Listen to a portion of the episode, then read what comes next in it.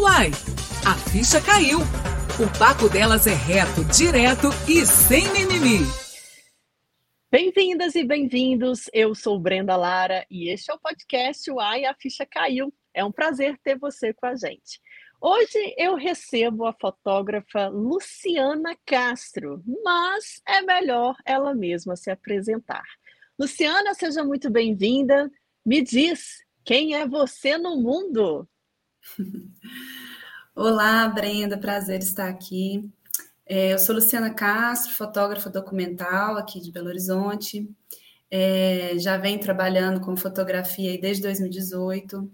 E, dentro dessa área eu tenho muito interesse né, em fazer pesquisas, desenvolver projetos independentes é, relacionados a meio ambiente, direitos humanos é, e as relações com as pessoas, né, entre as pessoas. Então, é, também sou formada em engenharia ambiental, então esse meu interesse com o meio ambiente também vem daí. É, e é isso. E desde então venho, venho fazendo alguns trabalhos independentes aí dentro da fotografia.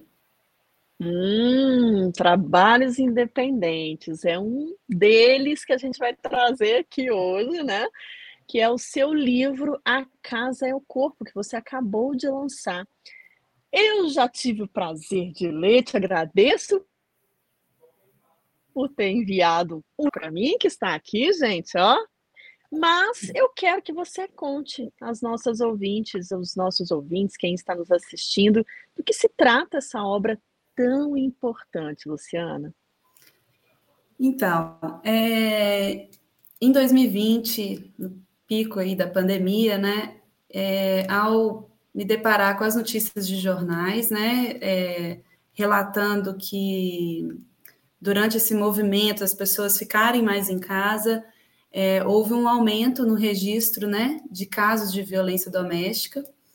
É, aquilo me sensibilizou muito, assim, né? Eu comecei a ler né, mais matérias, mais pesquisas de alguns institutos, é, e, e, a questão, assim, eu me sensibilizei muito, e no caso da, da minha família, assim, especificamente, a minha avó, ela foi vítima de violência doméstica durante 27 anos.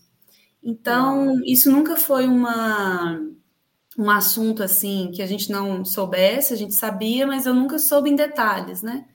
É, hum. E de certa forma, isso influenciou a minha vida, influenciou a mãe que eu tive, é, influenciou essa relação minha, né, na minha infância com a minha mãe, porque minha mãe foi uma pessoa que é, carregou isso, né, para a geração dela, então ela não conseguiu, né, assim, é, ter um tratamento para isso mesmo, uma compreensão do que, que foi isso na infância dela. É, então, de certa forma, essa violência doméstica minha avó passou foi passando de geração, assim, né? O, as consequências, vamos dizer assim, né? Então, isso sempre foi uma coisa que estava dentro de mim já, né? Então, quando eu vi essa situação durante a pandemia, me deu a vontade de mergulhar um pouco mais nesse assunto. Então, eu comecei a ler livros, comecei a pesquisar, fazer é, algumas entrevistas com algumas pessoas que eu que eu fui, né, assim, identificando nas minhas pesquisas, pessoas que, que, que têm voz, assim, dentro dessa temática. E a partir daí foi surgindo o projeto, assim, inicialmente não, não era um livro, era só uma, essa pesquisa mesmo, é, e então eu fiz um convite, né, para algumas mulheres que já tivessem passado por algum tipo de violência doméstica para conversarem comigo, aquelas que tivessem interesse em compartilhar a sua história, né? É... E a partir daí foi tudo acontecendo, assim, o projeto foi sendo desenvolvido, eu fui na casa delas e a gente, né, eu comecei a ter um relacionamento mais estreito com elas. Convidei minha avó também, então minha avó também contou sua história e a partir daí tudo foi começando, assim. É, e aí, no ano passado, eu inscrevi essa ideia de projeto, né? É, no Fundo Municipal de Incentivo à Cultura, da Prefeitura de Belo Horizonte, e aí o livro pôde sair né, desse universo mais particular, assim, meu, para realmente ganhar aí um, né, um espaço maior, uma visibilidade maior. Então, Nossa, a história começou assim. Poxa, já. É. Ai, menina, é porque é um assunto tão delicado da gente falar, né? Uma hora que a gente está aqui conversando, eu fico pensando quantas mulheres estão sofrendo violência doméstica. Né? É. é. E o, que, que, o que, que a gente pode fazer por essas mulheres que muitas vezes se calam? Às é. vezes está do nosso lado e a gente nem faz ideia. Exatamente, foi esse isso aí que você está sentindo, esse incômodo aí que, que foi o início desse projeto, assim, essa essa hora que assim eu, eu, particularmente tentei me isolar ao máximo assim na época do, do, do, pico assim da pandemia que a gente ainda não entendia direito não tinha vacina Sim. toda aquela situação que parece tão distante hoje né mas naquela época eu estava realmente muito sensibilizada com essa questão de não poder sair de casa enfim e, e imaginar que mulheres que, que, que não estavam né, se, se sentindo seguras dentro de casa então aquilo assim mexeu muito comigo realmente assim. E foi Sim. esse intuito mesmo o que, eu posso fazer né? O que que dentro do, do meu universo dentro dessa dessa minha vivência né? Assim com a minha avó com a minha mãe dentro de, de, disso tudo né? Então foi um, foi um uhum. trabalho mesmo é, nesse sentido assim né? Desenvolvendo nesse sentido. Nós vamos explorar um pouco mais para frente né? Os detalhes dessa no caso sua mãe sua avó, como é que isso deixa esse rastro destrutivo de alguma forma na vida das pessoas. Você vê, uhum. né? Você uhum. já falou, passa de geração em geração, inevitável. Nós vamos falar sobre isso um pouco mais para frente. É, mas só para dar sequência nessa questão do livro, né? Eu queria também que você explicasse um pouco é, o porquê desse título. A casa é o corpo. Eu sempre gosto de saber quais são essas histórias por trás dos nomes. Eu queria que você também nos explicasse aí o que, você quis dizer com esse título do livro. Sim, é, o, o título do livro é sempre assim, né? pelo menos para mim foi, foi difícil achar assim, um título que, que expressasse né, todo esse processo, o que, que compõe esse livro, né? Mas dentro dessas pesquisas né, que eu fui desenvolvendo lá em 2020, eu mergulhei muito numa pesquisa assim paralela também de qual que é a nossa relação com o ambiente onde a gente mora. Uhum. É, e dentro dessas pesquisas, assim, né, fui, enfim, lendo várias, várias referências é, e entendendo que a casa é realmente um espaço onde, teoricamente, a gente deveria viver a nossa liberdade máxima, né? Onde a gente tira todas as máscaras, onde a gente realmente chega para descansar, para relaxar, é onde a gente deveria sonhar, onde a gente deveria, sabe, viver assim é, a nossa essência, onde a, gente, onde a gente possa mergulhar dentro de nós mesmos. Então, assim, é, é um espaço que deveria ser assim, né? Um espaço uhum. de simplicidade, um espaço de aconchego, um espaço onde a gente possa falar o que a gente quiser, onde a gente possa se expressar como a gente quiser, andar como a gente quiser, né?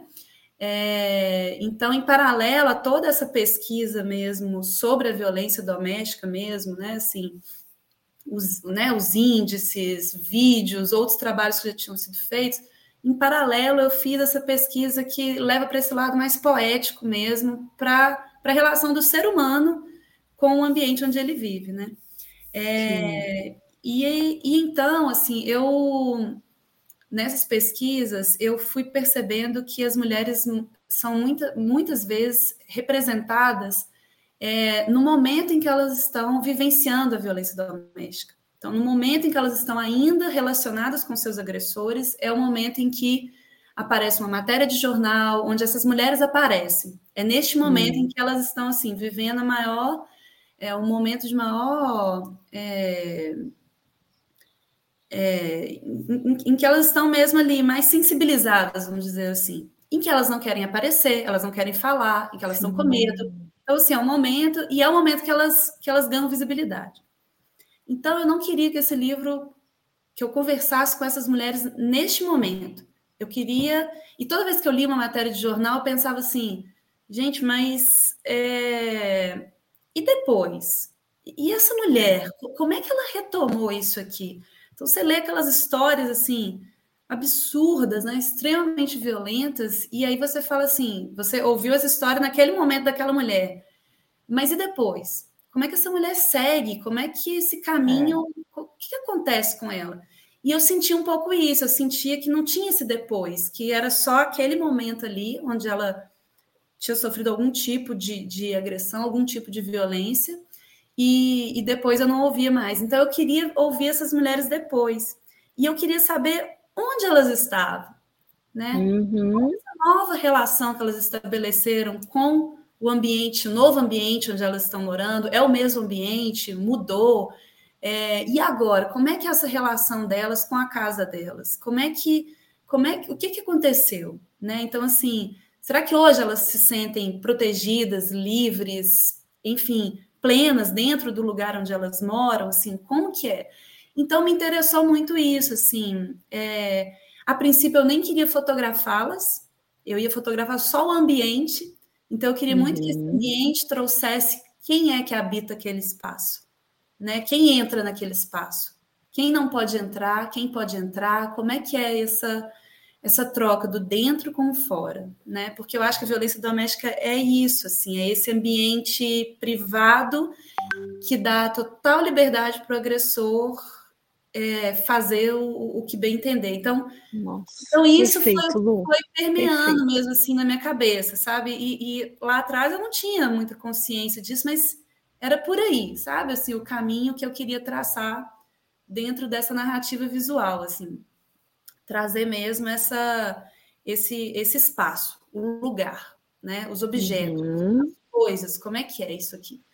E aí, depois, conversando com as mulheres, né, assim, é, das seis mulheres, quatro é, me autorizaram a fotografar o rosto e, e, e, quiseram aparecer. Então, elas entraram também, sim, só que uma parte das fotografias é realmente só os ambientes, depois é que, que entra, assim, né, quem é essa pessoa que mora aqui, né.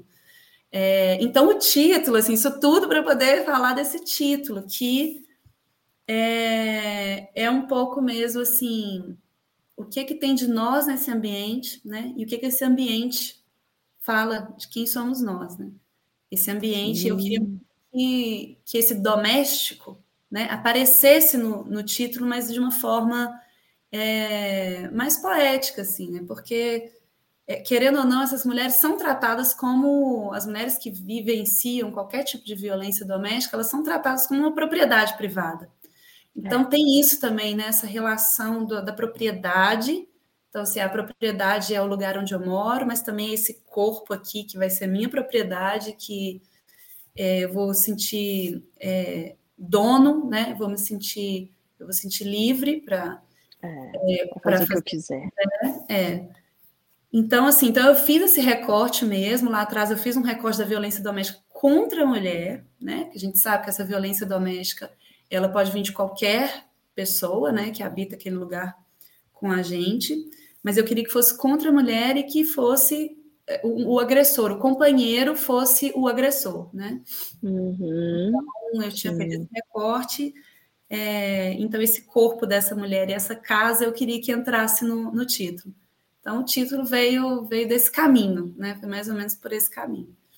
Legal, Lu. Nossa, você falou uma coisa fantástica, que é isso é, o, o, nosso lar, né? Que deveria ser um lugar onde a gente pode ser quem a gente quer ser, né? E se torna muitas vezes um lugar de tortura, onde você falou, o agressor se sente livre para fazer o, o que ele quiser fazer com a mulher, covardemente, né? Uhum. E tá, mas vamos falar dessas mulheres. Você já falou que uma delas é a sua avó, mas como é que você chegou as outras seis, as outras cinco mulheres, né? Como que foi essa relação? Como é que você descobriu elas? É, como é que você de alguma forma convenceu elas a participarem, né, nesse projeto? Porque é o que você falou. As mulheres, de modo geral, que sofrem violência doméstica, primeiro, elas querem esconder isso, né? Porque ainda existe é, essa coisa de que a culpa é da mulher, o que a vergonha de ser de sofrer uma violência doméstica é da mulher, uhum. sendo que não há nada de errado com relação a isso na mulher, né? Ela não é a culpada da história, porque ninguém, mas ninguém, seja homem, seja o filho, seja alguém desconhecido, ninguém tem o direito de pôr a mão em você. Uhum. Né? E aí a gente, quando fala de violência doméstica, também não é só a física, porque a física é o que a gente vê. Uhum. Mas, por exemplo, a violência psicológica, que vai acabando com as mulheres, principalmente com a autoestima, que né, diz os caras sempre começam com a violência psicológica. E a gente precisa dizer isso aqui. Porque são sete tipos de violência doméstica. Né, que, tipos de violência que são violência doméstica. E a psicológica, na minha opinião, é a pior, porque ela é velada, porque ela está escondida, porque acontece dentro da sua casa. Né? Quando chega na física, quando você vê uma mulher roxa, uma mulher machucada, ela já passou por vários níveis de violência antes. Então, é, como que elas é, che... primeiro, como, como que você chega até elas e como que elas topam, né? Quando é que elas falam, é, eu preciso falar isso? Porque uhum. a gente uhum. sabe que quando uma mulher abre a história, e uma história triste como essa de violência, outras mulheres se sentem encorajadas, né? Elas falam, eu preciso fazer o que essa mulher fez. Ela foi lá, fez, deu certo. Porque é o que você falou, Lu. Muitas vezes essa mulher sofre uma violência doméstica, ela esconde porque tem medo do cara, tem medo da família, que às vezes pode não apoiar, tem medo de achar que ela foi culpada, tem medo de achar que ela não foi suficiente boa para o cara, por isso que ela está recebendo esse castigo, né? Isso. E tem também a questão de dizer: eu não quero que as pessoas saibam que eu fui fraca, né? Sim. Porque eu fui, eu sofri violência. E aí elas querem se esconder. Por quê? Depois, se elas contam a história delas, os caras podem vir atrás delas novamente. Então, como é que é esse processo, Lu? Como é que você consegue chegar até elas e como é que elas topam participar do seu livro? É, assim, isso foi uma questão, assim, para né, como, como acessar, né, essas mulheres é, e na época, assim, nas minhas pesquisas, né, eu conversei com muitas pessoas, assim, que, que trabalham com esta causa, né? Então, assim, uhum. é, enfim, várias, várias frentes, assim, tanto é, grupos de mulheres que fazem rodas de mulheres, né, da sociedade civil mesmo, assim, que se, que, né, que se relaciona. Eu ligava para as coordenadoras e, e conversava, falava, olha, estou com uma ideia de um projeto, teria alguém, né, que você já conhece. Ah, tem uma pessoa. Aí eu entrava em contato com essa pessoa, ou ela entrava em contato primeiro, explicava, Sim. depois essa pessoa entrava em contato comigo. Então, é, isso dentro da, né, desses grupos, assim, dessas rodas femininas mesmo. É, também teve todo o, né, os conselhos, as delegacias de mulheres. Eu entrei em contato com todos esses lugares, assim. Só que na época da pandemia, tinha essa dificuldade que as pessoas já estavam mais desconectadas, é. já não estavam mais se vendo. É, então teve esse, essa, essa questão que dificultou muito. Então, assim, ah, a gente até tem uma roda, a gente até tem algumas pessoas, mas assim, né, já tem um, um ano aí que a gente não, não se encontra presencialmente, e que não está tendo roda virtual, e não está tendo esses uhum. encontros. Então, dificultou muito. É, mas foram surgindo, algumas foram surgindo por aí, por, esse, por essas indicações. É, e eu mandei um convite no meu, no meu Instagram pessoal, né? Que é o, é o pessoal, mas é o que é onde eu divulgo todos os meus trabalhos de fotografia também. É, mandei um convite, né? Se você conhece alguma mulher, se você conhece alguém, se você é uma dessas mulheres e que já passou por algum tipo de violência que não tem mais nenhuma relação com o seu agressor, e quiser entrar em contato, né? Assim, eu tenho uma ideia de fazer um, um projeto, e aí eu posso explicar detalhes. Então, mais ou menos isso. Uhum. E aí essas mulheres foram surgindo por aí, por esses caminhos. É... eu brinco com elas que eu falo assim, nossa, eu nem sei da onde, assim, né? Mas elas chegaram até mim, mandaram mensagem, né? E têm interesse em contar a minha história. É, e foi a partir daí, assim, né? E eu acho que o que motivou mais essas mulheres, assim, é, elas já não convivem mais com seus agressores, né? Mas, independente disso, é, acho que de, das seis, acho que três ainda os agressores são vivos, né? Não convivem mais, nem vivem mais na mesma cidade, mas estão vivos. Estão aí. É, e então, assim, mas apesar disso, assim, então a gente teve cuidado, né, de no livro eu coloquei para elas a todo momento que elas poderiam ficar é, não precisariam identificar o nome, não precisaria ter fotos do rosto. Então, assim, a gente começaria o trabalho, eu poderia até fotografar e tudo elas iriam aprovar. Então, assim, Uhum. a aprovação delas, o texto, as fotos, é, tudo, a divulgação, tudo que poderia ou não ser compartilhado. Então, isso deu uma certa segurança para elas, né? É, e eu acho que o que mais motivou todas elas foi realmente assim: se, se a minha história puder chegar em alguma outra mulher, né? Ou que tenha vivido ou não algum tipo de violência doméstica, mas que isso possa realmente trazer mais discussões para essa causa, possa contribuir com outras mulheres, é, para mim já tá, já, já valeu essa minha participação. Então, acho que todas realmente assim. E é o que a gente vê dentro da violência doméstica mesmo, assim, que é uma mão ajudando a outra mesmo para conseguir, assim. É, as mulheres não conseguem sair sozinhas, totalmente sozinhas. Precisa realmente de um apoio, que seja de uma vizinha, que seja da colega de trabalho, que seja... E, e, e, na maioria das vezes, pelo menos das histórias do livro e de tudo que eu já li, assim, na maioria das vezes é uma outra mulher a figura que, que ajuda essa, essa mulher, né? Assim, às vezes não é da família, né? Assim, mas é a chefe, né? Do trabalho, é a vizinha, é sempre uma história assim, sabe? É... Então, assim, então eu acho que isso, esse movimento né, de, de ajuda de uma mulher com a outra é o que fez essas mulheres toparem entrar nesse trabalho também, né? É, Interessante. É, então foi muito por esse caminho, assim, que, que as histórias foram surgindo. Pois é, é, é, o que a gente fala, né? O universo vai conspirando a favor também, né, Lu? Porque é o que a gente está falando, é uma importância tão grande esse seu projeto de trazer é, é porque é o seguinte, existe uma coisa também da sociedade que é meio que de esconder o que está acontecendo, né? É, você falou, se não é o caso de cair num, numa mídia, de, um caso muito sério de, de, violência doméstica que toma umas proporções, ou que alguém denuncia ou conta, a gente não fica sabendo não fica sabendo, infelizmente. É, e não fica e aí, até por conta da, das próprias mulheres também, que elas têm medo. Sim, é o que a gente tá isso, que, né, assim, que medida protetiva, enfim, essas, todas essas ferramentas, assim, judiciais que existem, elas não trazem essa segurança para elas 100%, então elas preferem por conta delas mesmo. É, então a gente não fica sabendo realmente, né?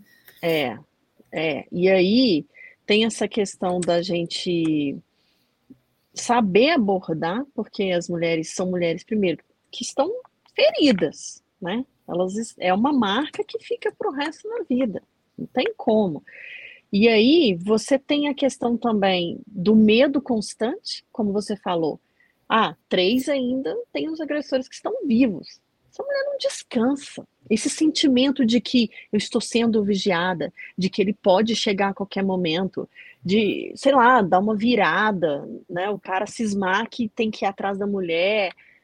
É o que você falou, propriedade, né? O cara se acha no direito de não, ela me pertence. Então, é, todas essas histórias, tanto no seu livro eu vi isso, já conversei, é, esse podcast iniciou com uma série sobre violência doméstica contra mulheres. Eu colhi relato de mulheres que foram vítimas da violência e eu entrei na época em contato direto com o Instituto Maria da Penha. E elas que me indicaram, o Instituto me indicou essas mulheres que já tinham histórias é, superadas de violência. E Luciana, é, uma outra parte que eu queria falar aqui com você sobre essa questão do livro, que você já falou logo de cara no início da nossa conversa, é sobre a participação da sua avó, né? E é, você, inclusive, retrata isso lá no seu livro, né? Que você conversou, que ela participou desses registros, porque foi vítima também da violência doméstica. E aí, é aquela hora que eu falei que a gente ia retomar esse assunto, que é como que a violência doméstica passa para as gerações, né? E para nós que somos mulheres, isso pesa muito mais. Porque, primeiro, existe o medo da mulher que sofreu a violência de ver as filhas passarem pela situação, porque é comum, né? Tipo assim, eu não sei qual é a história da sua mãe, você já falou que para ela foi difícil entender tudo isso, e é mesmo, porque você, quando é uma criança, Você tem seu pai e sua mãe, e de repente você vê um pai batendo na sua mãe. Como assim? O que, que é isso? Que mundo é esse que eu estou vivendo? O que, que eu faço? Né? Como é que eu protejo essa mãe? É, e aí tem todo essa, esse contexto de achar muitas vezes a mulher que viu a mãe apanhar, que viu a mãe sofrendo violência psicológica, de que aquele comportamento é normal. E quando ela começa a se relacionar com os homens da vida dela, muitas vezes caem na mesma história. Se não tem a mãe para falar, filha, eu passei por isso, foi assim que começou. Sai enquanto é tempo. Eu tô com você e vou te ajudar. Essas mulheres acabam repetindo isso, porque não é porque elas querem, é porque elas viram isso de alguma forma. E quando uma mãe não toma uma decisão, né, a mulher, o próprio filho também, de mostrar assim, olha, eu não quero mais apanhar, eu não, não posso passar por violência psicológica, ele não pode quebrar o meu celular, violência patrimonial. Ela cria um mundo que, ah, minha mãe passou por isso, eu passo também. Então, como que se deu essa relação? O que, que você também, de alguma forma, sentiu, né? Que, que chegou para você dessa história que foi passando da avó para sua mãe, da sua mãe para você? É, assim, na verdade, o livro, assim, particularmente agora falando da Luciana, o livro me trouxe uma percepção diferente, porque a princípio eu entendia que a história da minha avó tinha acontecido com a minha avó e acabou por lá, né?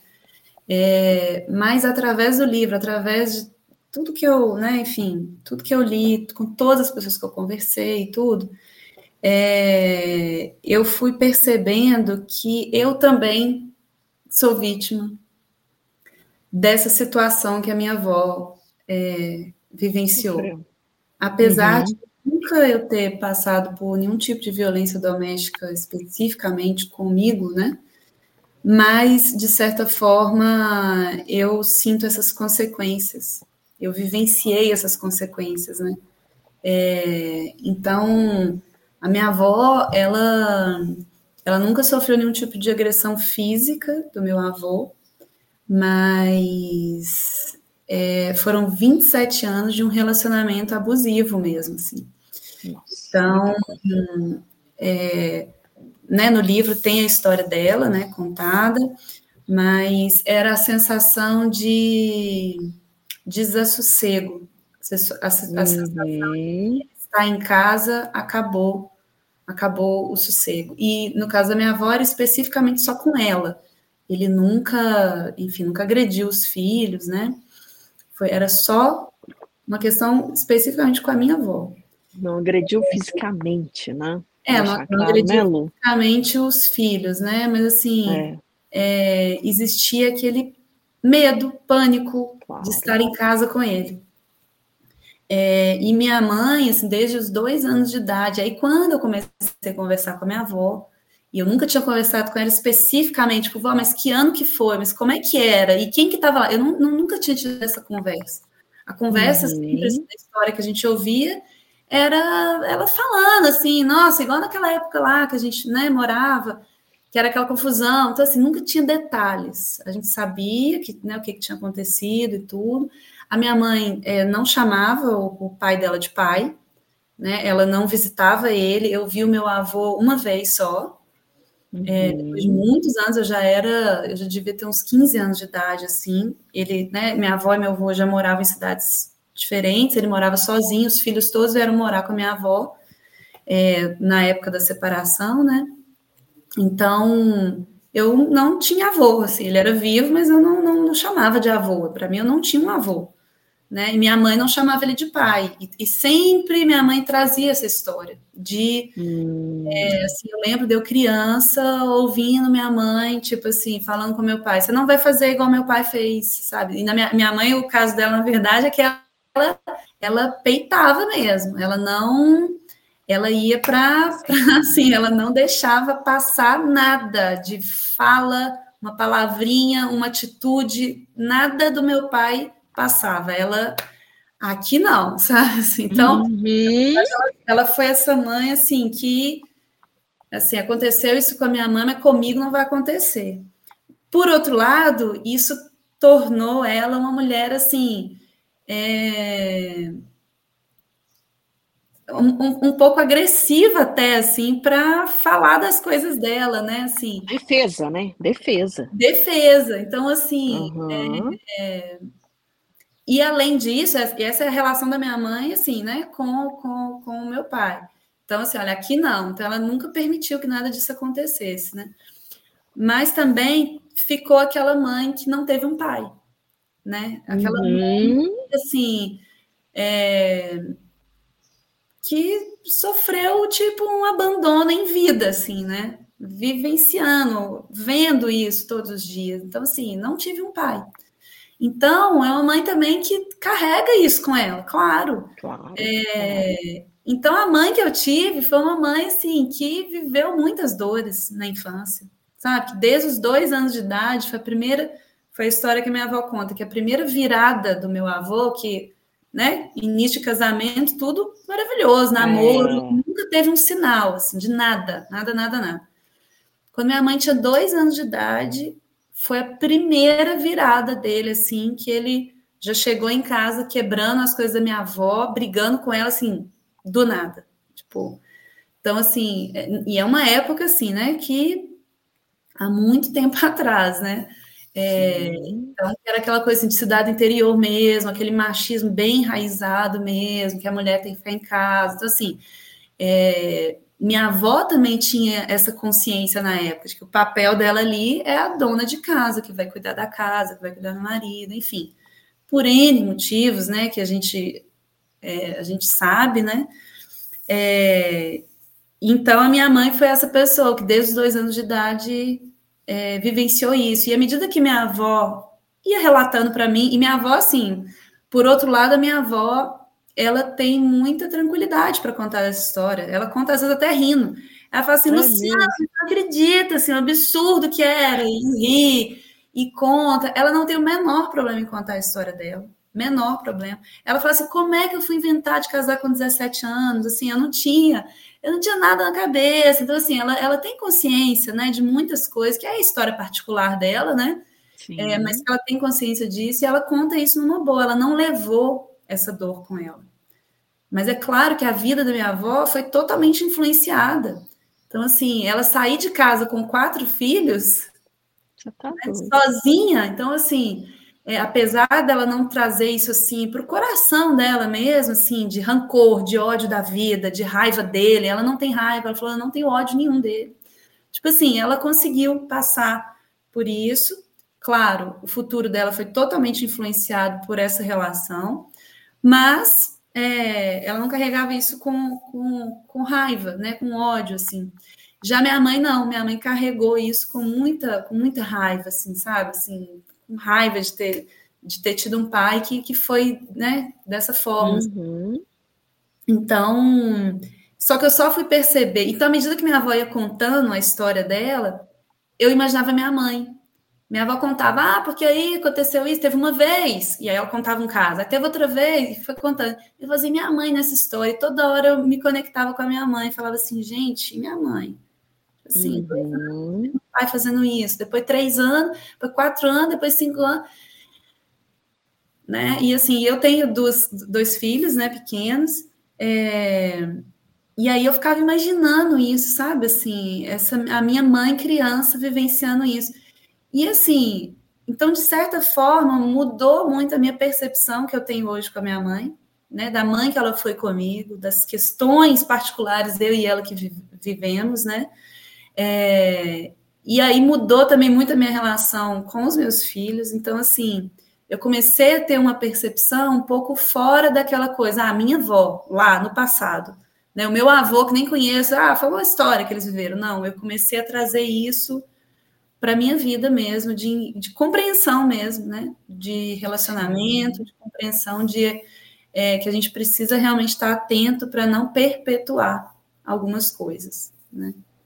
É, eu acredito muito Lu, que a atitude da sua avó, por mais difícil que tenha sido na época, né, você está falando de um interior, né, de Minas, é, onde a situação é muito pior, questão de machismo, o ano que ela vivia isso tudo, que né, não precisa nem falar como é que as mulheres eram tratadas e como a sociedade enxergava as mulheres, mas a atitude da sua avó, com certeza, é, fez dos filhos pessoas mais fortes, né? Porque fala-se muito nisso. Eu sei que é muito difícil dizer para a mulher: meu, você está sofrendo uma violência doméstica, cai fora. É muito difícil, porque existem muitas questões que só a mulher que vive aquilo ela sabe. E é o que você falou: quatro filhos, gente. Como é que você sai de uma cidade, vai para uma capital com quatro filhos debaixo do braço e fala: Vamos, mundo, vamos que né, eu vou escrever uma história diferente daqui para frente. É claro, a mulher ela tem esse senso de pensar em tudo. E se eu fizer isso e meus filhos passarem uma dificuldade na vida por minha causa, pela atitude que eu tive, né? Então gira um monte, um mundo de responsabilidades, que é coisa da mulher mesmo, e da mulher mãe, muitas vezes, que é de pegar os filhos e dizer: olha, eu vou sacrificar minha vida para dar o melhor para os filhos, né? É. Então, essa atitude dela, de alguma forma, mostrou para os filhos e até para sua mãe, você está contando aí. Ah, meu pai, o mínimo pio que ele dá dentro de casa. Ah, ah, aqui não, né? É. Assim, a gente fala isso aqui numa situação de riso, que não, não é engraçado, gente, não é. Mas ela conseguiu ver isso, porque é o que a gente fala, o, o normal é as mulheres reproduzirem os comportamentos que elas acostumaram ver em casa, porque achavam Sim. que aquilo é normal. Mas a partir do momento que a sua avó dá essa virada de chave, a sua mãe acende um alerta. É, não, e na verdade, não assim. Vou, não vou passar por isso. É, e na verdade, no caso específico da minha avó, é, quem tomou a decisão de sair de casa foi minha mãe. Porque Ai, os filhos já eram crescidos, assim, já eram, né? É, enfim, acho que a caçula tinha há 12, 13 anos, alguma coisa assim. Adolescente. É, e minha mãe já era mais velha, assim, né? É... Responsabilidade, né, dela, isso para então, ela deve ter sido é, Minha mãe nunca, minha mãe nunca aceitou isso como normal. Nunca aceitou isso como, ah, é isso mesmo, é a vida é assim. Não. Minha mãe nunca aceitou isso e ela, a primeira oportunidade que ela teve de, de depois de 18 anos, vir para a cidade e arrumar um emprego, morar na casa da tia, e aí as mulheres, a rede, então a tia que acolheu Sim. minha mãe, e que ela fala com a maior assim, amor dessa tia que acolheu, porque foi a única, o único caminho de saída dessa vida foi essa ajuda dessa tia. É, então essa tia acolheu ela e ela veio para Belo Horizonte, começou a trabalhar, e aí os irmãos vieram e minha avó, assim, minha avó fala, ela fala que se dependesse dela, ela não teria separado. Ah, é. Porque na cabeça dela, assim, ela não, ela não tinha, não tinha apoio de nada. Ela, sabe, ela não, não ia conseguir. Então, assim, na cabeça dela era isso mesmo, ela ia ter que viver assim mesmo e pronto. Uhum. Então, minha mãe puxou, foi, veio a primeira, depois veio os filhos, e aí trouxeram minha avó, né? E aí eles já crescidos, assim, não, não, não, não mais toleravam aquela situação, tipo assim, o inferno que era a vida, assim, né? É, então eles falaram, ó, oh, você fica aí que a, que a mãe vai vir com a gente e pronto. Né? Então, foram os filhos. Então, essa rede de apoio que eu te falo, né? Ela vem Muito de. Importante. Então, assim, nesse caso da minha avó, foram os filhos, a rede de apoio dela. Pois é, e aqui eu quero fazer um salve para a sua mãe. O nome dela? Meire. Meire, ó, tá? É. Parabéns. Eu sei que foi muito difícil para você, Meire. Eu sei que você vai assistir esse podcast com essa é. filha maravilhosa, fazendo um projeto tão lindo e importante como esse. É. É... Mulher, você mudou a vida da, da sua família. Meire, ó, gratidão por ter mudado, sabe? Eu me emociono porque eu sei o quanto se colocando no lugar da sua mãe, Luciana, e é o que a gente está falando da empatia, né? Que a gente precisa ter principalmente com as mulheres que são vítimas e as mulheres que sofrem as consequências de mulheres que são vítimas de violência, só elas sabem o que elas passaram, né? Só sua mãe sabe o que ficou dentro dela, por mais que ela Sim. conte, mas a sensação, tudo, todo o sentimento que ela teve com relação a tudo que ela vivenciou, só ela sabe, né? Então, Meire, parabéns, viu? Você é uma mulher forte, uma mulher que conseguiu dar uma virada de chave não só na sua vida, mas na vida da sua família. E que essa força continue, né, reverberando, que a gente precisa, né, de, é, de, eu não tenho... sempre lembrando disso, né, Lu? É, eu não tenho dúvidas de que é, um pouco dessa dessa minha vontade de fazer esse livro veio daí, né? Veio de continuar realmente essa esse movimento de, é. né, de basta, de de fazer algo, de não, não se, se acomodar, de fazer. Então, assim, é, veio muito desse dessa herança que ela me passou.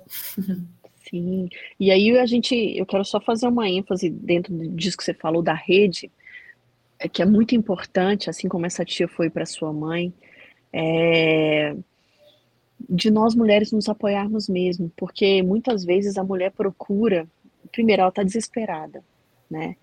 E, segundo, gente, esquece, em relacionamento de homem e mulher, mete-se a colher, sim. Quando a mulher tá pedindo socorro, quando a mulher tá pedindo, ela tá passando por uma situação que você, que é vizinho ou que é da família, sabe e ignora porque não quer envolver, não faça isso. Seja rede, seja apoio, seja acolhida.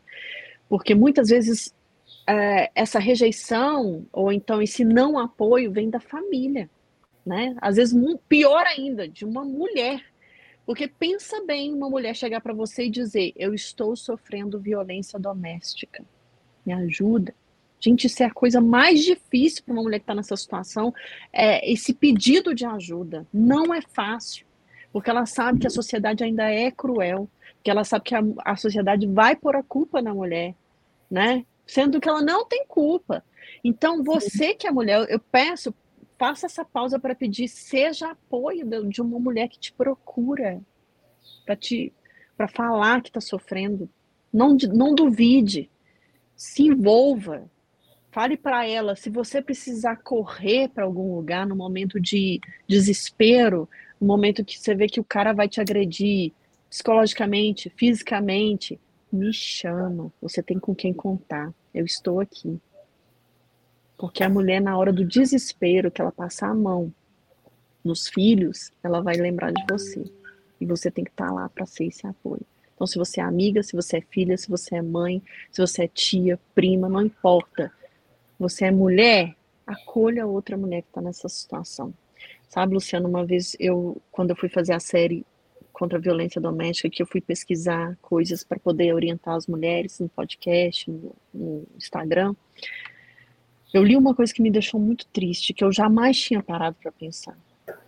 A orientação era o seguinte: se você sofre violência doméstica, deixe uma mala pronta em casa, escondida, com roupas, alimentos e algum dinheiro.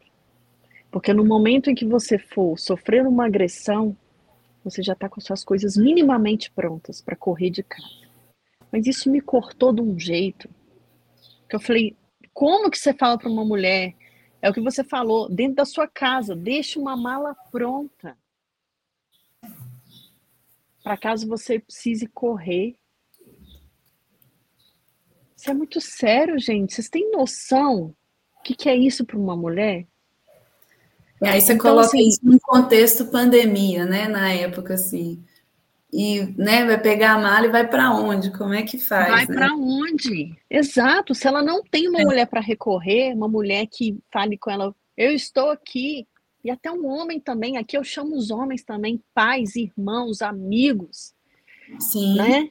Sim. Apoiem, se envolvam. Sim, sim.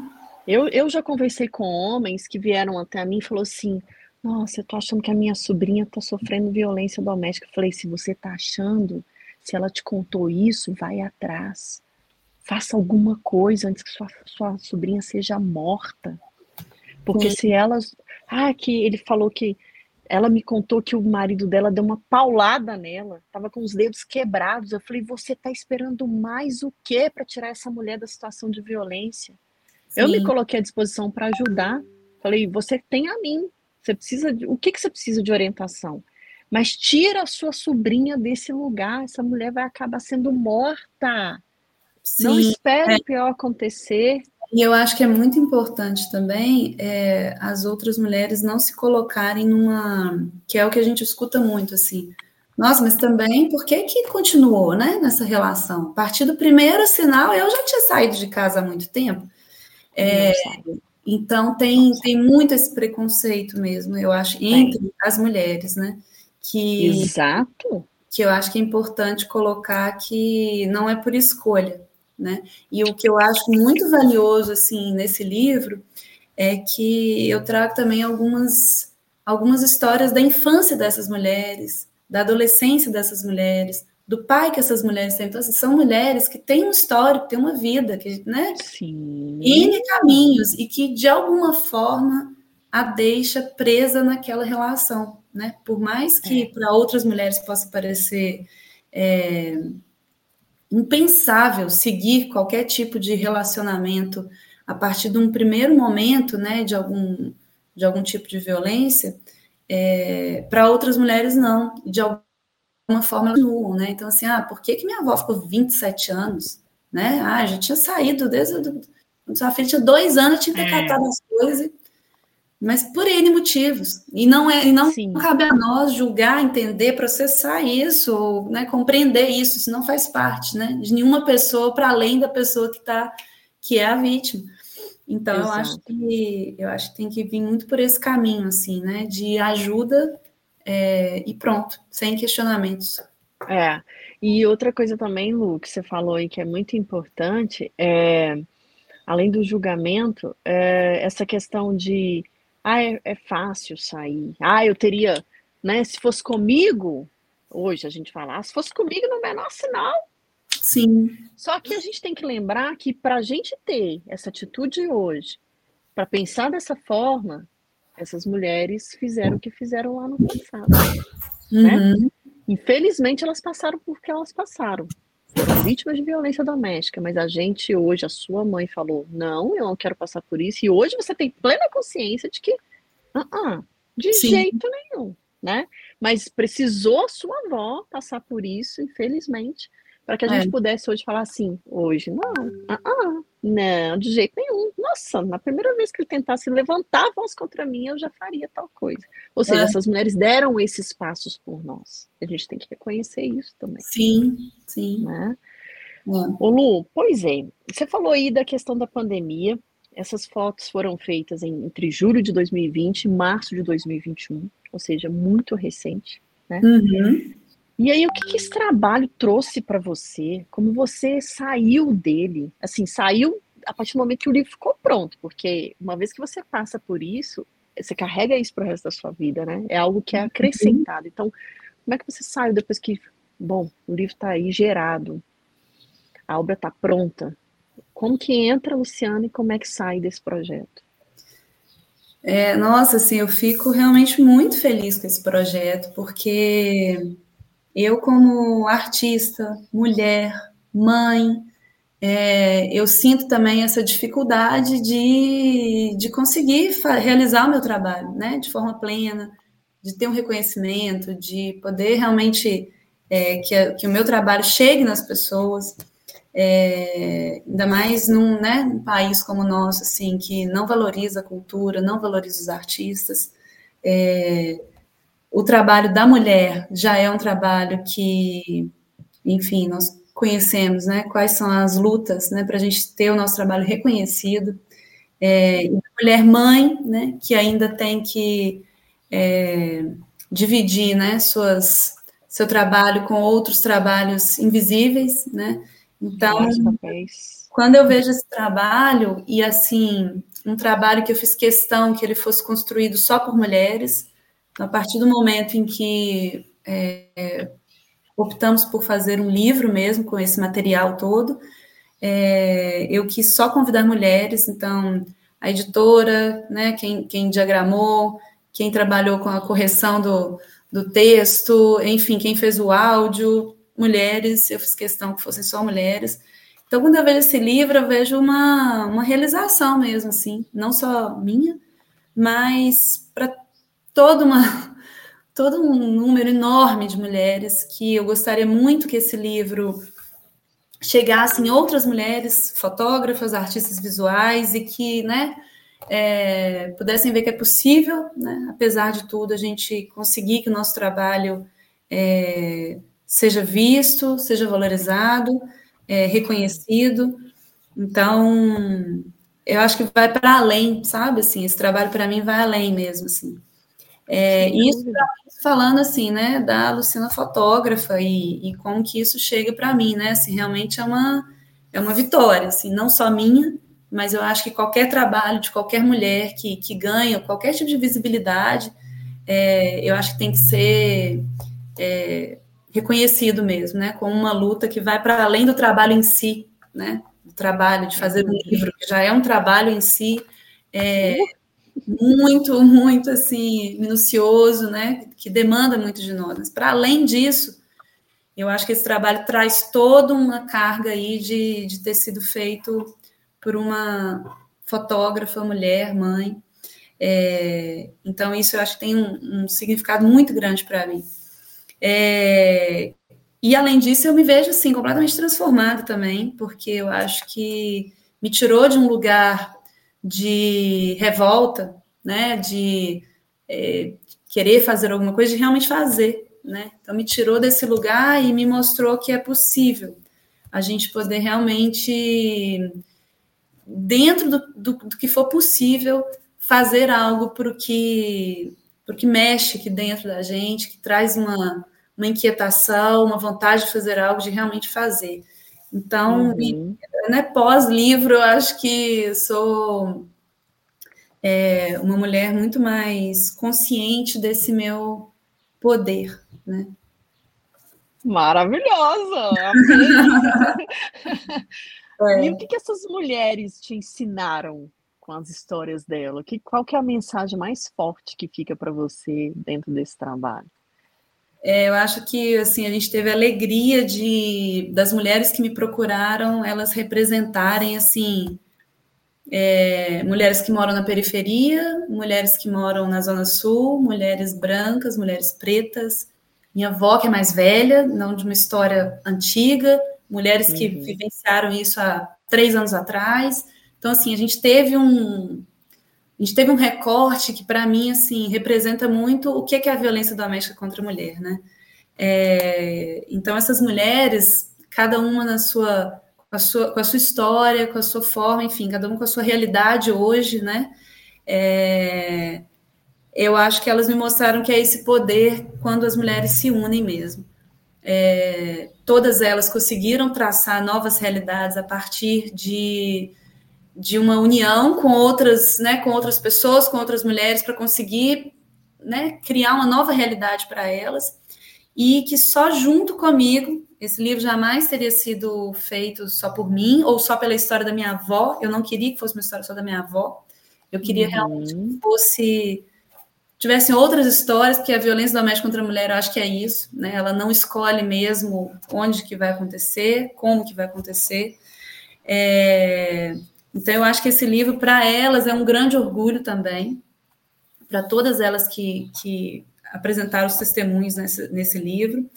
É, ela, o retorno que eu tive delas é de muito orgulho e de hum. uma vontade muito grande de que esse livro realmente possa ser lido por outras mulheres, por outros homens, né? Enfim, que esse Sim. livro traga uma discussão para além dessa, dessa história particular de cada uma, mas que venha para agregar algo na causa, né? Então, acho que eu e elas, assim, a gente criou uma relação muito próxima e íntima, e eu quero, enfim, seguir com elas, assim, que novos projetos, novos trabalhos, né, dentro da, dessa pauta, assim, né, feminista, dentro dessa pauta é, de respeito, né, com as mulheres, eu acho que é, espero que novos, né, novos, novos trabalhos surjam, né, a partir daí, e e é isso, assim. Sentimento uhum. muito, bom, muito bom de estar, tá, enfim, de estar tá chegando, né, em outras pessoas. Com certeza, maravilhosa. É, um dos pontos altos, assim, também que eu vejo no seu livro, que você não está só contando a história delas de violência doméstica, mas o ponto de virada, né? É, o resgate da autoestima, a conquista, uh, sair dessa condição de violência doméstica, de recomeçar, de deixar clara essa força que as mulheres carregam, né? É, assim, a gente teve muito cuidado com relação a esse ponto de virada, né? Porque todas elas contam um pouco do seu passado, contam da, da relação com o agressor e contam um pouco hoje, assim, como elas, né, se veem, o que, que elas gostam de fazer, enfim, acho que o livro traz um pouco esse, esse formato. Mas a gente teve muito cuidado para também não colocar essas mulheres como, ok, agora aprendi, né? não vou mais passar por isso, e minha vida agora é um mar de rosas. Então, não é isso, né? Eu acho que o livro deixou muito claro isso também, muito cuidado uhum. com isso. De sim, né? Passei por isso, a minha vida, eu consegui. É, todas as histórias poderiam ser facilmente é, matérias de jornal sobre feminicídio. Todas elas. Todas. Todas elas, em algum momento, poderiam ter perdido a vida, né? Com, com o relacionamento. Então, e eu acho que todas elas têm total consciência disso, e todas elas também têm total consciência de que elas não precisavam ter passado por esse tipo de situação para se mostrarem fortes, para hoje serem mulheres, enfim, capazes, decididas e saberem o que querem da vida e muitas têm, é, né, assim, para algumas delas, é, elas têm total consciência de que isso não as impede, né, de iniciar um novo relacionamento abusivo e de passar por situações até piores. É, uhum. então, eu acho que assim, não é, é uma luta diária. E eu acho que todas elas têm essa consciência de que é diariamente que a gente vai construir a nossa liberdade é, e que vão ser N os caminhos e as pessoas e as situações que vão querer nos aprisionar, nos agredir, né? Assim, agredir no sentido de nos impedir, né? De ser, de ser livre.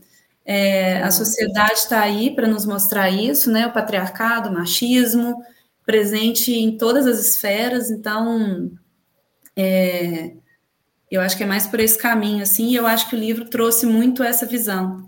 Né? Então, assim, a última pergunta do livro vem muito assim, né? Hoje você se sente livre dentro da sua casa? E uma delas fala que não.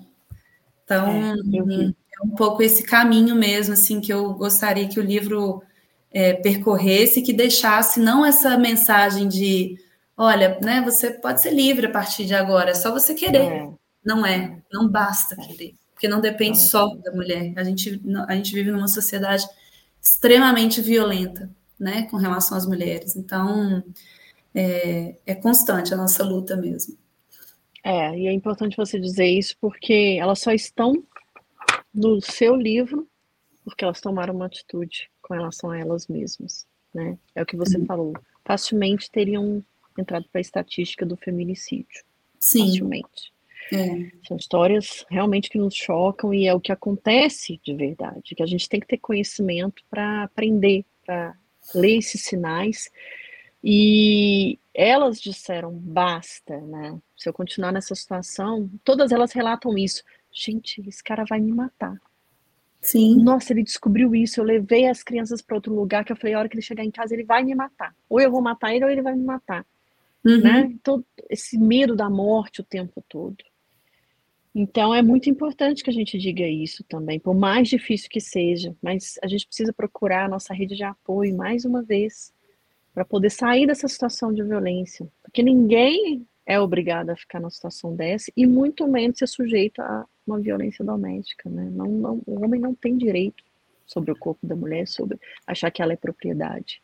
Esse recado tem que ficar muito claro, né? Sim. E que ela consegue sair dessa situação Tá aí a prova, o seu livro tá aí para mostrar isso. São seis histórias que são suficientes para dizer: tome coragem, saia dessa situação enquanto é tempo. Né? Uhum. Porque o ciclo de violência é muito difícil de ser rompido quando ele começa. A tendência é que ele só vá piorando até que chegue ao feminicídio.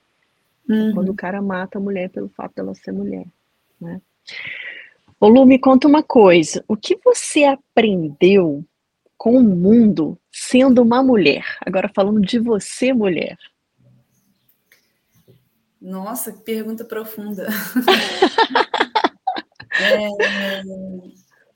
eu acho que, assim, realmente não é o mesmo mundo, né? Não somos todos iguais. Então, existe sim, né, uma sociedade extremamente violenta com a mulher, existe sim é, uma sociedade machista, né, com um patriarcado muito enraizado, e, e eu acho que a gente vai aprendendo a abrir caminhos, porque esses caminhos não, não são óbvios, não são óbvios, igual eu acho que são os caminhos traçados pelos homens, né? Eu acho que não são caminhos óbvios, e a mulher realmente ela precisa ter essa consciência para se colocar de uma forma diferenciada e para perceber assim algumas apesar apesar de você nascer às vezes numa família em que vai te respeitar de forma igual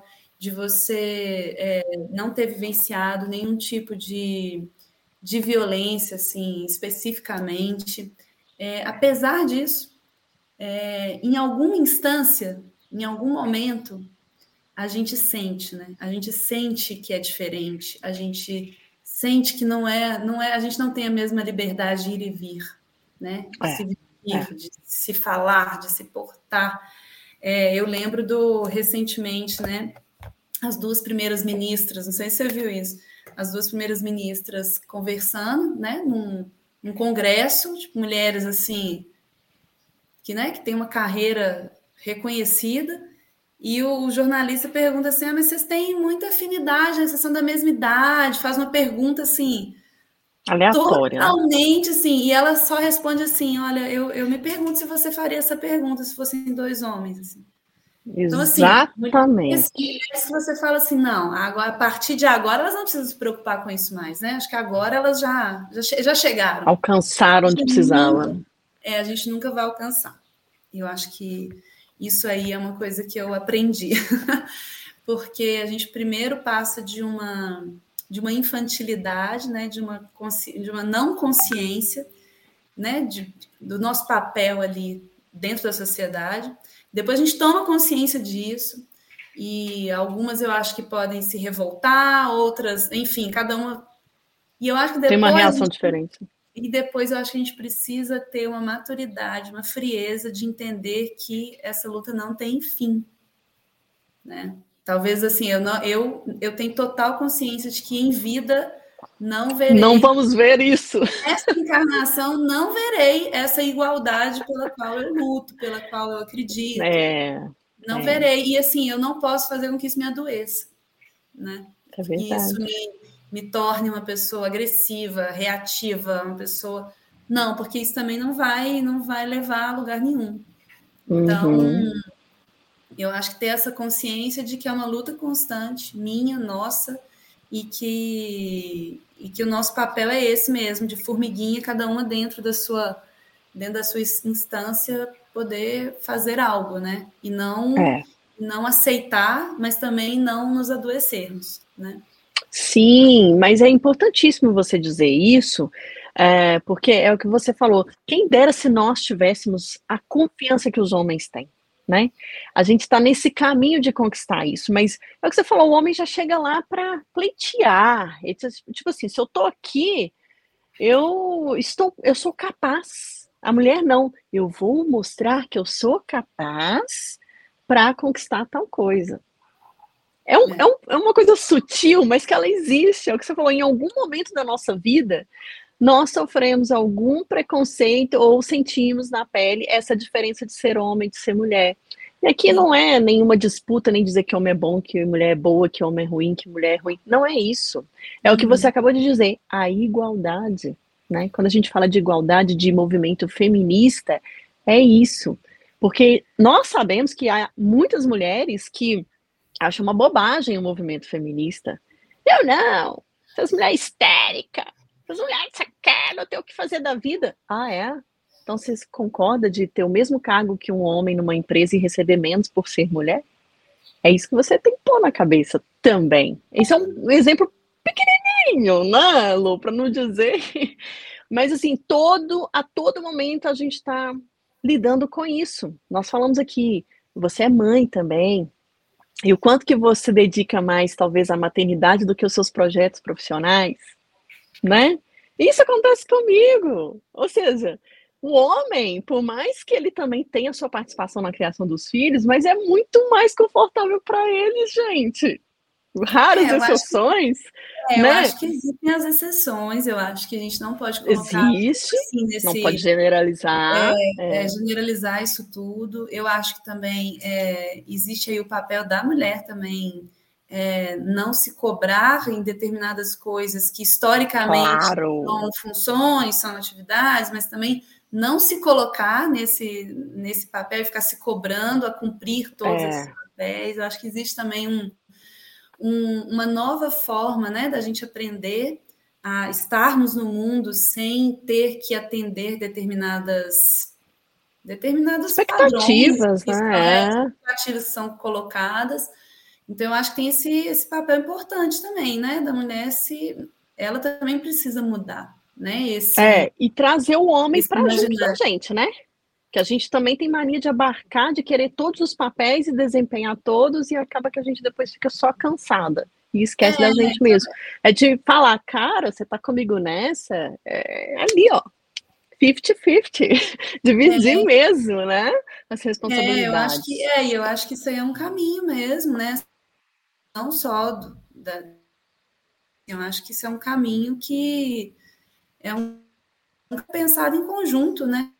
Claro. Acho que se as mulheres que vão, as mulheres com o movimento feminino, né? Essa nossa, acho que é um é um caminho que tem que ser pensado em conjunto e não de ataque, né? De atacar os homens, eles Exato. estão errados.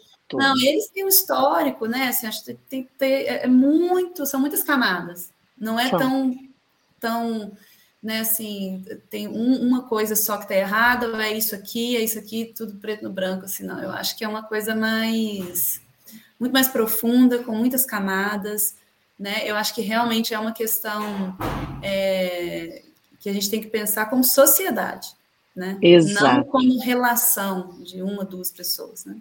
Concordo plenamente. E o que você, enquanto mulher, deseja às outras mulheres? Olha, eu desejo do fundo do meu coração assim que as mulheres possam se sentir livres, né? Parece muito simples, mas isso é, ao longo de uma vida, ao longo de um dia, ao longo de determinadas experiências, assim, vai mostrando que não nos sentimos livres, né? São é. muitos os padrões que nos são colocados, são muitas as são muitas camadas que, tem, que temos aí que, que ir quebrando e mudando para realmente a mulher se sentir livre, né? Assim, é. sem, sem, sem muitas coisas assim, para dizer, basicamente se sentir livre. Ótimo, adorei. Bom, agora é o momento da dica, né? É claro, gente, que a gente ia trazer aqui o livro o corpo é a casa da Luciana Castro, né? E é, aí eu é pedi. É a casa é o corpo, gente, olha a louca. A casa é o corpo. Obrigada, Lu. É. É, eu pedi a Lu que separasse algumas frases ou história ou alguma dessas mulheres para ela compartilhar aqui com a gente. Eu também fiz isso. Então quero que você, Lu, comece aí. O uh, que, que você compartilha com a gente do seu livro aí, mais um pouco, né? É, eu acho que assim, eu quero, é, quero convidar todo mundo para conhecer mesmo esse trabalho. Ele está disponível de forma gratuita, a versão digital e a versão sonora do livro.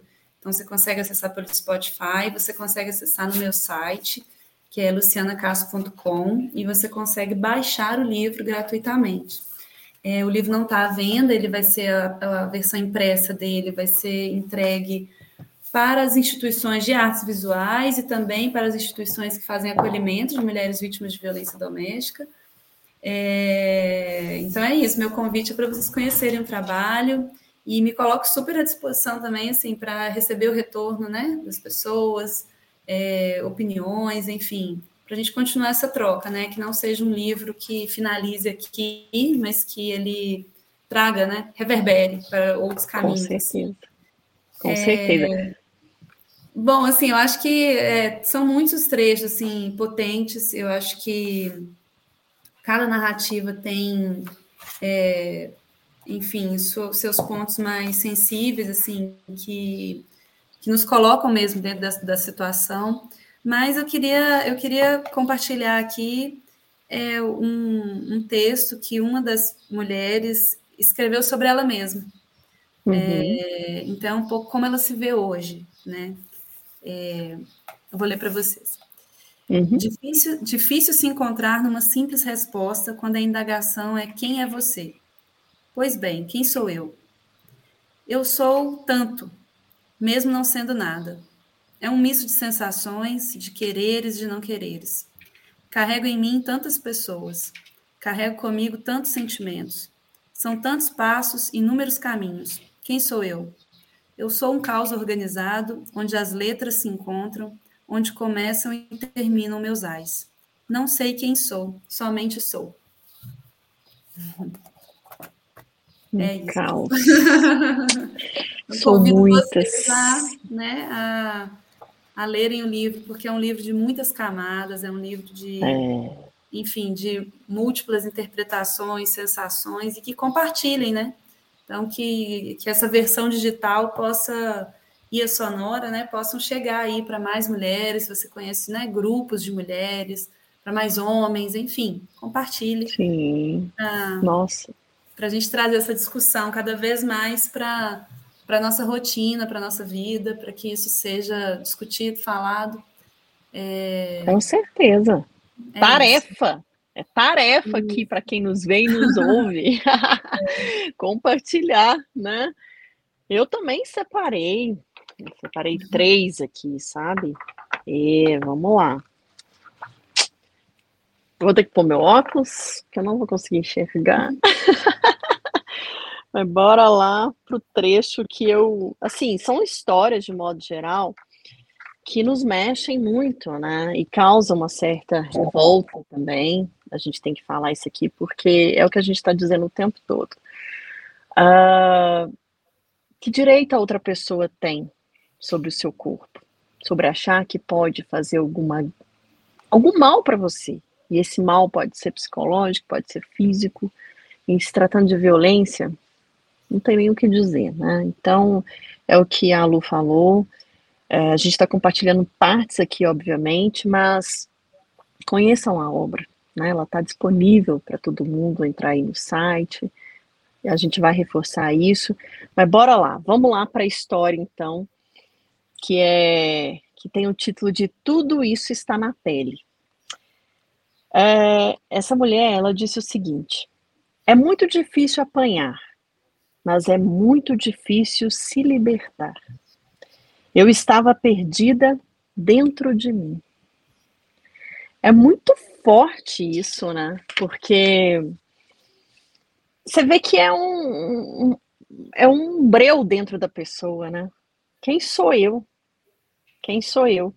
E aí, o que eu falei que seu livro tem um ponto de virada que, né, você traz isso e que eu gosto muito é quando essas mulheres se enxergam, e ela vai dizer aí depois, mais à frente, que é aqui dentro dos meus muros eu sou uma rainha. Aqui dentro é o meu reinado. Que vai muito dentro do que você falou, né, Lu? Da casa, do corpo, essa é. coisa de sossego. É, quem que é essa pessoa que habita esse lar Quais são as suas uhum. histórias, né? E aí tem também que eu separei aqui um outro testemunho que foi que teve recebeu o título de é como uma cicatriz. E aí fala o seguinte, é, é muito importante isso aqui, ó. A carência é o combustível de uma relação abusiva. E é tão importante essa fala dessa mulher, porque nós mulheres, muitas vezes, depositando, depositamos a nossa felicidade, o nosso ser, numa relação, né? Do parceiro com a parceira. E onde fica esse amor próprio? Por que, que a gente entrega isso para quem é o nosso companheiro, a nossa companheira? E às vezes a gente se sente tão carente que a gente se sujeita a muitas situações, né? E situação, às vezes, que chega a pegar uma pessoa que é covarde, transforma isso numa violência doméstica. Então é muito forte, é uma coisa que eu converso muito, sabe, Lu, com as minhas amigas próximas, às vezes elas vêm conversar comigo, dizer: Ah, é, eu não consigo viver sem a pessoa. Ah, esse relacionamento eu sei que é assim, ele é assim, mas é, eu não sei viver né? Eu não sei largar essa pessoa. Mas será, gente? Será que vale a pena se sujeitar, né? E aí, mais à frente, essa mesma mulher vai dizer o seguinte: mas o mais importante disso tudo é que ela, no caso a mulher, irá descobrir quão forte, valente e maravilhosa ela é. Que é, é quando ela né, dá essa virada, né, Lu? Sim, sim. É, e assim, eu acho que existe esse ponto, sim, claro, né? Assim, de cada, cada mulher vai entrar nesse tipo de relacionamento por algum motivo particular. É, mas eu acho também que mesmo as mulheres que não são, não se veem como mulheres carentes, enfim, não estão isentas, né, de sofrer um tipo de violência também. Sem então, dúvida. É, realmente não. Tanto que um dos relatos, né, um dos testemunhos é nesse sentido, assim, né? No primeiro momento ela se desvinculou, né? Terminou a relação, mas a pessoa continuou e foi a partir daí que ela realmente vivenciou todo um, um histórico assim que, que inclusive é, é a contracapa então, assim, um relacionamento em que ela finalizou no primeiro momento, mas que a pessoa, o agressor, continuou perseguindo-a, né? E a Sim. violência psicológica continuou. Então, a casa dela, ela até hoje, ela, ela fica com a casa trancada, com medo dessa pessoa voltar. É, é o que a gente falou, o sentimento, é. né? E por último, eu separei aqui o testemunho que tem o título de Uma Visão de Águia. E aí, ela diz o seguinte, ó.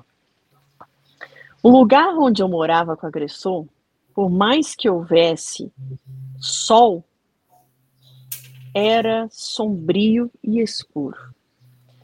Minha irmã se mudou para lá e transformou tudo. A casa ela derrubou e tinha de novo uma casa da terra, e tirou uma casa da terra. Ainda assim, acho que há muitos gritos de socorro naquela casa que eu escuto. É. De novo, a casa, né? Sim, sim. É. E aí, mais para frente, ela vai dizer uma coisa que eu achei lindo, lindo que vem de novo essa virada. Hoje em dia, eu gosto muito de me cuidar, de ficar cheirosa para mim mesmo. Não é para ninguém, é para mim. Andar cheirosa pela casa. Eu quero sentir o cheiro. A vida é perfumada. Eu acho que o perfume transparece, colore, deixa leve. É isso, né? Assim, é, é esse convite mesmo para a gente pensar como que a gente habita, né? Essa nossa é. casa, como que a gente está nessas relações, né? Para que as mulheres é. realmente é. possam se, se perguntar, se questionar, né? Me sinto livre, né? Me sinto livre. É Exatamente. Isso. É isso tudo. Bom, é. olha, Luciana, eu não tenho nem palavras para te dizer, assim, quanto que eu sou grata por ter uma obra como essa sua, sabe? Por você ter tido essa sensibilidade, essa empatia, né? Você vê que são detalhes que você traz no livro que chamam muita atenção. Amei essa foto. Diva, uhum. né? É, e tantas outras coisas que relatam dessas mulheres no seu livro de uma forma que é o que você falou, traz o histórico, traz o fato, traz a virada, traz como ela está hoje. Não é né, uma coisa para dizer, um livro, uma obra para dizer, ah, ficou tudo bem. Não. Você está trazendo a realidade depois dessa virada que essas mulheres deram, de tudo que elas passaram. Né? E, e, é o que você falou. Como fica? Como vão estar? Isso. Né? É. é. Então, assim, parabéns. Obrigada. É, é um presente que nós, todas mulheres, recebemos com essa sua obra. Espero que chegue a muitas mulheres mesmo, que elas possam se ajudar, que elas possam se identificar, seja como um apoio, seja como essa mulher que ainda não percebeu que está num ciclo de violência muitas vezes, né? Uhum, sim. E, e que, essas, que essa obra possa realmente, como você falou, modificar vidas. Isso, é, esse é meu intuito mesmo, assim, né? Que essa conversa aqui já é um, né? Já é um retorno maravilhoso. Acho que cada retorno. Outro dia uma, uma pessoa né, me, me abordou assim, falou, ah, eu vi seu livro. Nossa, eu não, não sabia que essas coisas ainda aconteciam. Olha, Olha para você ver. Então, Olha assim, isso. É uma, né, são alguns retornos assim que a gente vai recebendo e que fazem isso tudo realmente valer a pena, assim, né?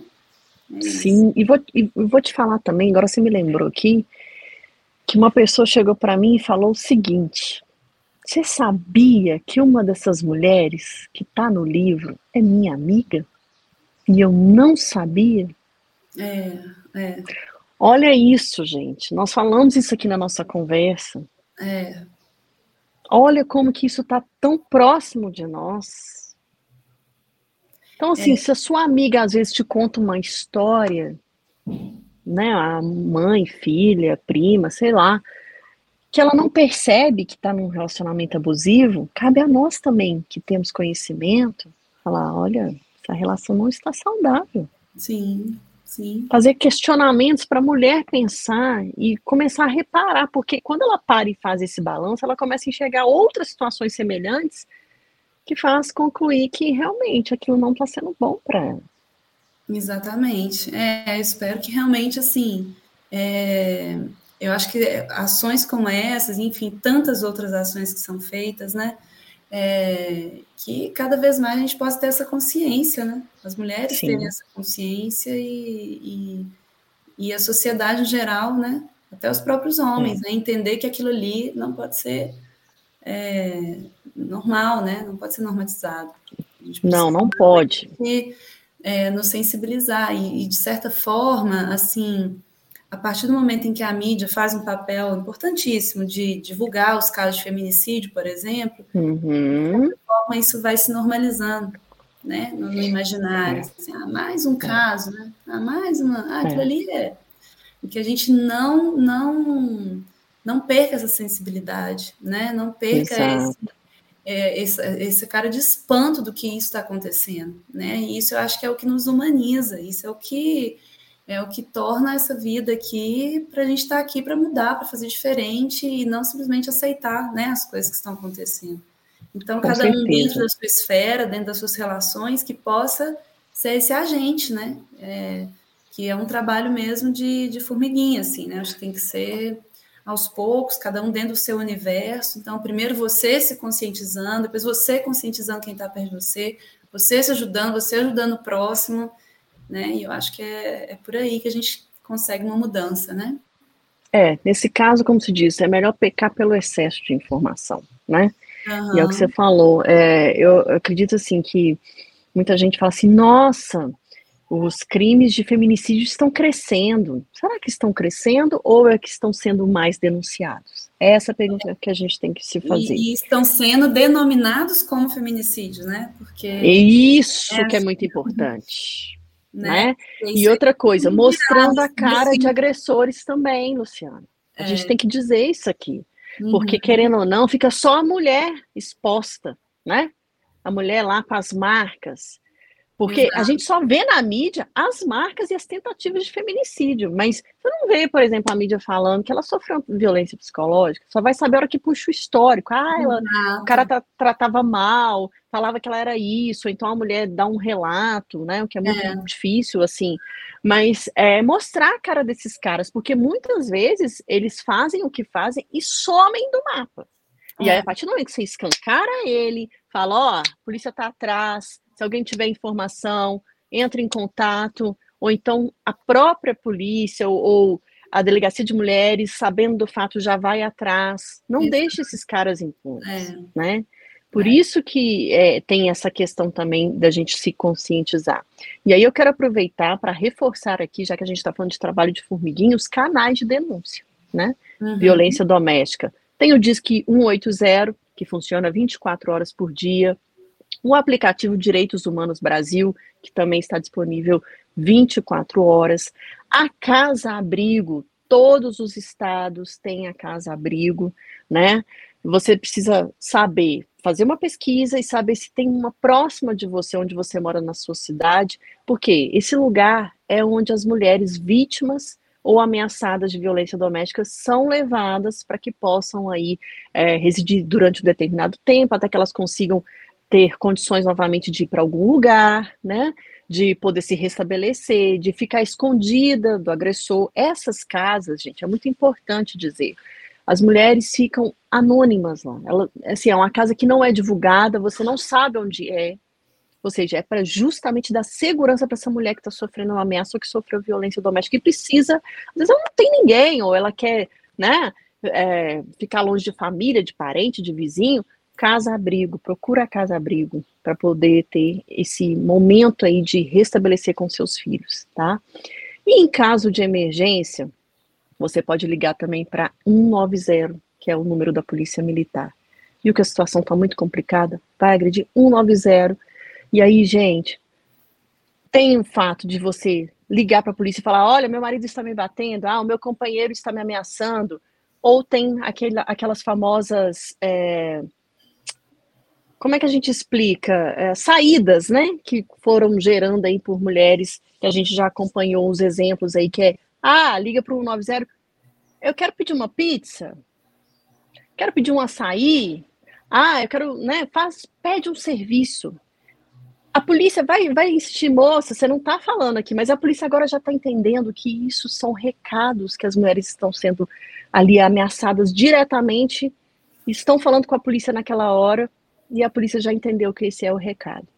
Tem também as delegacias de mulheres. Então, assim, existe uma rede. Aqui em Belo Horizonte, a Casa da Mulher Mineira, em abril desse ano foi inaugurada essa unidade que lá tem um centro psicológico para atender as mulheres, as crianças dessas mulheres. Então, assim, vocês não estão sozinhas. Se está sofrendo algum, alguma violência doméstica, entre em contato comigo, entre em contato com a Luciana, né? A gente vai deixar aí os contatos, a Lu já falou do site dela, rede social. Gente, vamos nos unir. Eu já ajudei mulheres aqui no, aqui no podcast que me procuraram desesperada. Minha amiga está sofrendo violência doméstica. O que, que eu faço? Ela não quer sair da casa dele. Eu, eu não posso ir lá. E aí, de alguma forma, eu orientei, passei todas as informações que ela precisava saber, orientei da maneira que eu podia, porque a situação realmente é, não cabia é, uma intervenção direta, porque é de outra cidade, então, assim, a gente de alguma forma pode se doar. Se a mulher chega para você com essa questão, seja escuta, seja apoio, ajude da maneira que você conseguir. É muito importante a gente falar isso aqui, né, Lu? Sim. De novo, apoio, rede de apoio. É, assim, são muitos canais, né? Assim, hoje existem muitos canais, assim, e é. independente, sempre tem um vizinho, né? Então eu acho que é é, sempre tem alguém com, com quem você se relaciona para além do agressor e que essa pessoa pode ser realmente ali o seu primeiro passo de eu acho que o primeiro passo talvez seja falar é, né, para as é pessoas poderem saber porque muitas vezes está acontecendo do lado da sua casa e você não sabe mas eu acho que é ficar com essa antena também sempre ligada né do que está acontecendo é dos relacionamentos que você vê acontecendo perto de você. E para a pessoa também é, sempre saber que tem alguém, né? Que ela pode. O primeiro passo é realmente falar, né? E, e a partir daí buscar formas de se sentir segura para dar os, os próximos passos, né?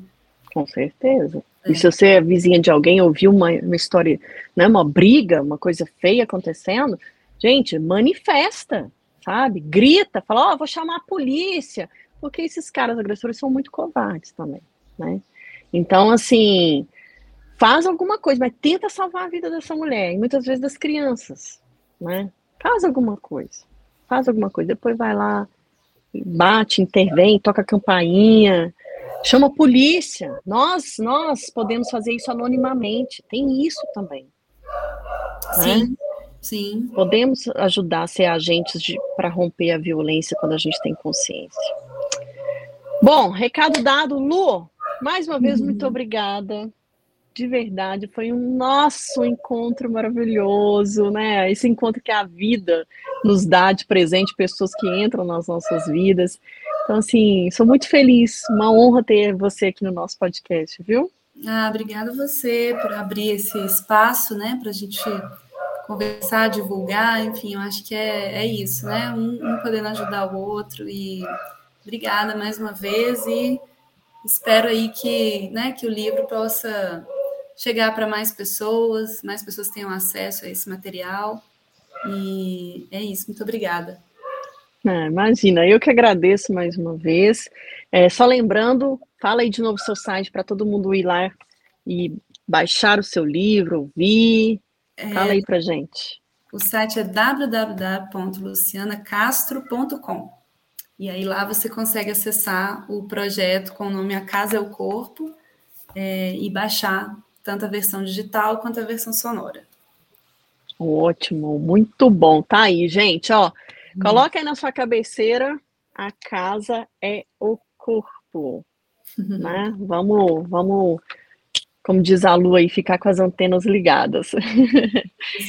Ó, este foi mais um podcast. Uai, a ficha caiu. Como você já sabe, nosso encontro é toda sexta-feira, mas durante a semana a gente continua nosso bate-papo lá no Instagram, no arroba Uai, a ficha caiu. Já aproveita, compartilha com alguém esse episódio, com outras mulheres, outros homens. Vamos todo mundo engajar nessa luta contra a violência doméstica? Vamos, vamos fazer isso? Vamos fortalecer essa rede, né? E aí, também lembrando que esse podcast pode ser ouvido todos os dias na Rádio Galáxia, em Coronel Fabriciano, em formato de pílulas, né? No YouTube, Uai, a ficha caiu. Se você não se inscreveu nesse canal, me ajuda aí, né? Vamos lá! Ó, tanto de coisa que você está perdendo aqui. Já ative esse sininho aí para quando tiver mulheres como a Luciana aqui, você já ser avisado e ficar aí por dentro do que está acontecendo no ar e a ficha caiu. Também tem gente para indicar aqui. Tem mulheres com histórias para contar. Eu acredito que a Lu tem um monte para me passar depois também. me fala, vamos trazê-las aqui, vamos contar essas histórias, vamos falar o que, que essas mulheres estão fazendo pelo mundo. Vamos fortalecer essa rede. Ô, Lu, quem, quem entra aqui não sai mais, não, tá? Só, eu esqueci de falar isso, né? Então, assim, tá. As portas estão sempre abertas aqui para você, tendo novos projetos, vamos conversar, né? Não, não está encerrando, está só começando. E aí a gente vai continuar nessa luta aí todas unidas e unidos também com os homens para que a gente não precise mais falar que mulheres estão sendo mortas, né, que é agredidas, tendo o seu direito de ser livre, é, cortado, né? É, é o que você falou, liberdade para ser, para viver, né, Lu? Isso mesmo. Lu, um beijo. Obrigada. Até a próxima. Um beijo para você que nos vê e nos ouve. É isso aí. Ó, você não está sozinha. Não se esqueça disso. Até a próxima.